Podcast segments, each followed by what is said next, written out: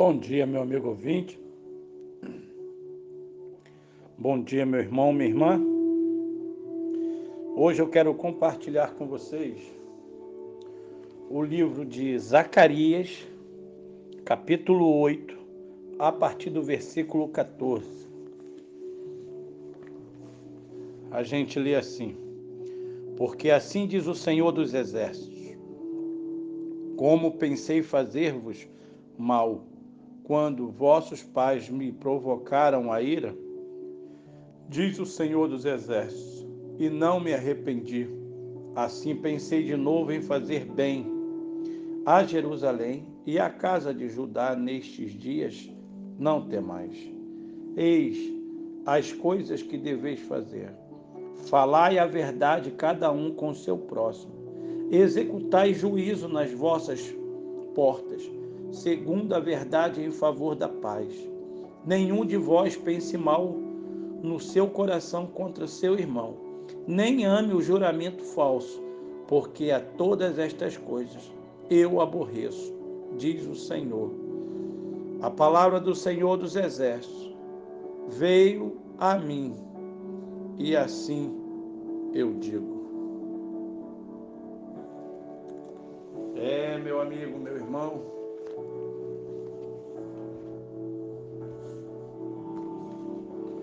verdade.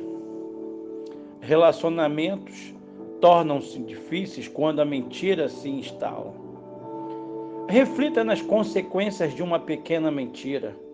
Como esconder da esposa ou do marido um gasto financeiro que, embora não seja muito significativo, no final do mês cause um problema no orçamento familiar?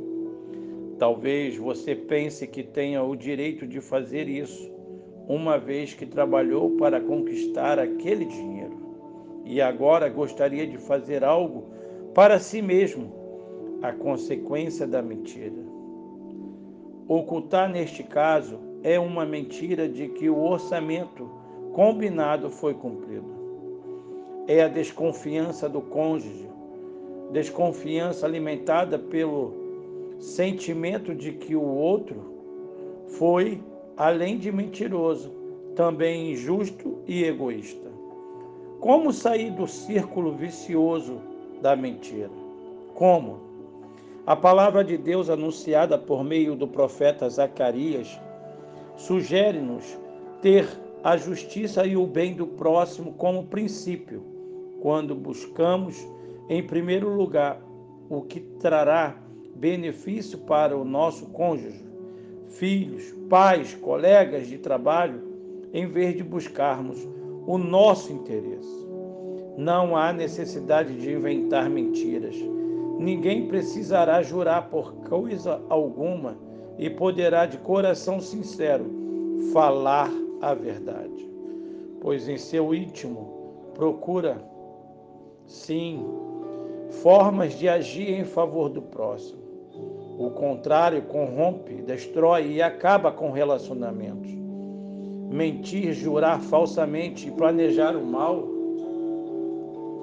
só é necessário quando o interesse próprio precisa falar mais alto.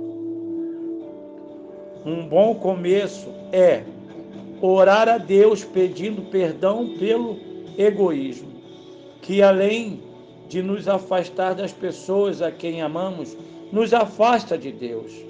Não só porque Deus odeia a prática de tais coisas, mas por causa do que o egoísmo significa uma adoração a si mesmo. O egoísta serve a si mesmo. Ah, meu amigo, busque amar conforme o amor de Jesus, entregando-se em favor do outro Relacionamentos marcados pelo amor cristão deixam o egoísmo e o interesse próprio de lado e buscam, em primeiro lugar, a justiça de Deus, a verdade e bem do outro. A verdade brota do coração que ama e se entrega pelo outro. A verdade é algo libertador.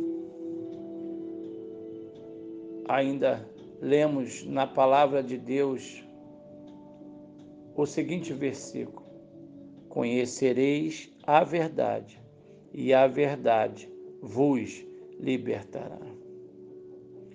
Como é maravilhoso servir a um Deus verdadeiro, poderoso, o qual tem nos ensinado muitas maravilhas, mas também tem nos acompanhado em todo o tempo.